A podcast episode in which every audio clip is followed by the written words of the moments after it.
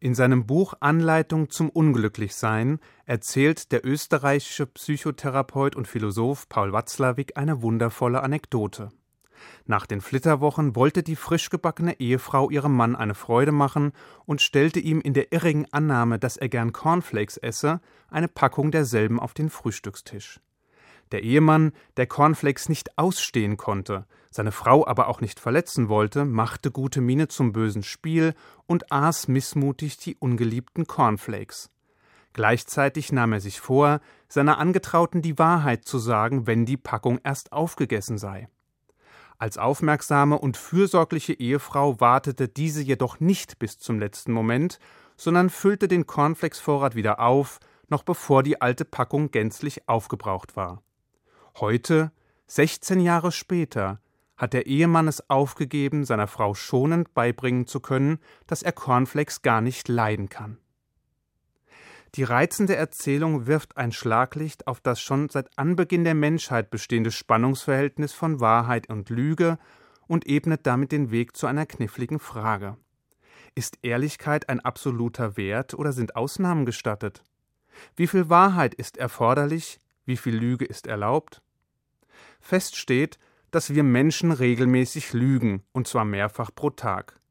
So hat eine amerikanische Studie aus dem Jahr 2001 ergeben, dass der Normalbürger 150 bis 200 Mal am Tag lügt, unabhängig davon, ob es sich nun um vorsätzliche Lügen, Notlügen, Flunkereien oder Halbwahrheiten handelt.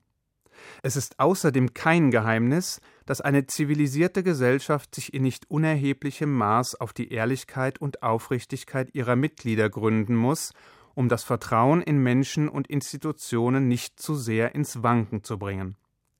Denn letztlich fußen unsere zwischenmenschlichen und gesellschaftlichen Beziehungen in beträchtlichem Maß auf gegenseitigem Vertrauen, das sich aus Ehrlichkeit, Aufrichtigkeit und Integrität speist. Also nochmal, ist absolute Ehrlichkeit und die Verbannung der Lüge aus dem bunten Sortiment menschlichen Handelns als Idealzustand zu begreifen, oder müssen Ausnahmen erlaubt sein, die sprichwörtlich die Regel bestätigen? Blicken wir auf die Lehren des Judentums als ältester monotheistischer Religion, so scheint die Antwort im ersten Moment klar und eindeutig. Denn schon ein kurzer Blick auf das neunte der zehn Gebote lässt uns doch jeden Zweifel vergessen. Dort heißt es, Lüge nicht. Eigentlich eine klare und eindeutige Formulierung, oder? Naja, nicht ganz, denn der allgemein geläufige und knackige Imperativ Lüge nicht entspricht nicht dem hebräischen Original. Die wörtliche Übersetzung lautet vielmehr Du sollst wieder deinen Nächsten nicht aussagen als falscher Zeuge und bezieht sich hauptsächlich auf Zeugnisse, Aussagen und Verleumdungen vor Gericht. Nichtsdestotrotz ist diesem Gebot auch abseits des Wortlauts eine weitergehende Aussage zur Betonung des hohen Gutes der Wahrheit und Aufrichtigkeit zu entnehmen. Und diese wird wiederum in anderen Passagen der Torah, des Talmud und durch weitere Gebote bestärkt. So heißt es etwa im Talmud: Die Wahrheit ist das Siegel Gottes. In den Sprüchen der Väter steht geschrieben: Die Welt ruht auf drei Dingen: Gerechtigkeit, Wahrheit und Frieden. Und in der Torah heißt es etwa in Exodus 23, 7, Entferne dich von einer lügenhaften Sache. Ist das von dem amerikanischen Autor Robert Blenton ins Leben gerufene Programm mit dem Namen Radical Honesty, also radikale Ehrlichkeit, das vorsieht, immer und in jeder Situation seine Gedanken und damit die unverblümte Wahrheit auszusprechen und so eine neue, aufrichtige und erstrebenswerte Form des Zusammenlebens zu entwickeln, also streng genommen nur die strikte Umsetzung jüdischer Imperative? Führt diese Form der Ehrlichkeit, wie sie im Laufe der Geschichte auch von Kirchenvertretern wie Augustinus oder Philosophen wie Immanuel Kant vertreten wurde, wirklich zu einer besseren Gesellschaft? Oder entstehen durch die radikale Ehrlichkeit nicht vielmehr Kollateralschäden, die das ursprünglich hehre Anliegen vereiteln? Zweifel kommen einem jedenfalls, wenn man den Artikel des jüdischen Autors A.J. Jacobs liest, den dieser im Jahr 2007 für das Magazin Esquire geschrieben hat. In diesem Beitrag mit dem Titel I think you're fat, also übersetzt Ich denke, du bist dick, beschreibt Jacobs die skurrilen Erfahrungen, die er gesammelt hat, während er nach dem radikalen Ehrlichkeitsprinzip lebte.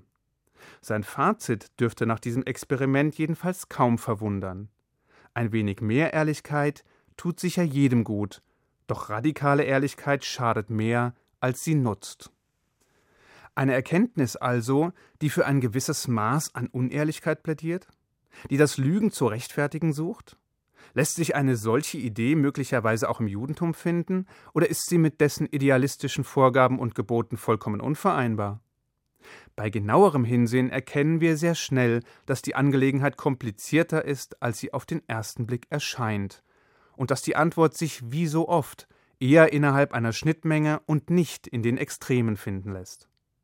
Denn obwohl die jüdischen Schriften der Wahrheit, der Aufrichtigkeit und der Ehrlichkeit einen hohen Wert beimessen, handelt es sich nicht um allumfassende und absolute Werte. Stattdessen gibt es Situationen und Umstände, die nicht nur eine Abkehr von der Wahrheitsdoktrin erlauben, sondern sie sogar gebieten. So heißt es etwa im Talmud, dass Gott höchstpersönlich gegenüber Abraham eine Aussage seiner Frau Sarah nur verkürzt wiedergegeben habe. Als Sarah erfuhr, dass sie trotz ihres hohen Alters noch ein Kind gebären solle, lachte sie auf und fragte sich einerseits, wie sie angesichts ihres hohen Alters noch schwanger werden solle, und andererseits, wie ihr Ehemann mit Blick auf sein hohes Alter denn noch ein Kind zeugen solle. Von Abraham gefragt, weswegen Sarah lache, antwortete Gott lediglich, dass Sarah sich für zu alt halte, um noch empfangen zu können.